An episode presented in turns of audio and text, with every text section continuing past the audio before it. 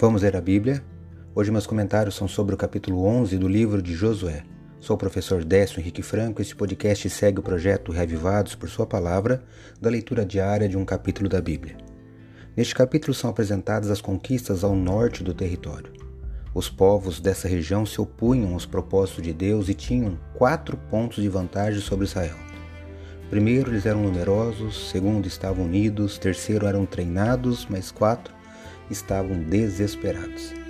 Mas Deus garantiu a Josué a vitória sobre todos eles e o capítulo lista reis e regiões que foram conquistadas. Destaco hoje o último versículo do capítulo 11 de Josué, que leio na Bíblia na versão Nova Almeida atualizada. Acompanhe. Assim Josué tomou toda esta terra, segundo tudo que o Senhor tinha dito a Moisés. E Josué deu a terra em herança aos filhos de Israel, conforme as suas divisões e tribos, e a terra repousou da guerra. Eu li Josué, capítulo 11, verso 23. Como eu li, finalmente a terra repousou da guerra. Este não foi o fim das contendas, somente uma vitória suficiente para ajudar as tribos a ocuparem individualmente o território.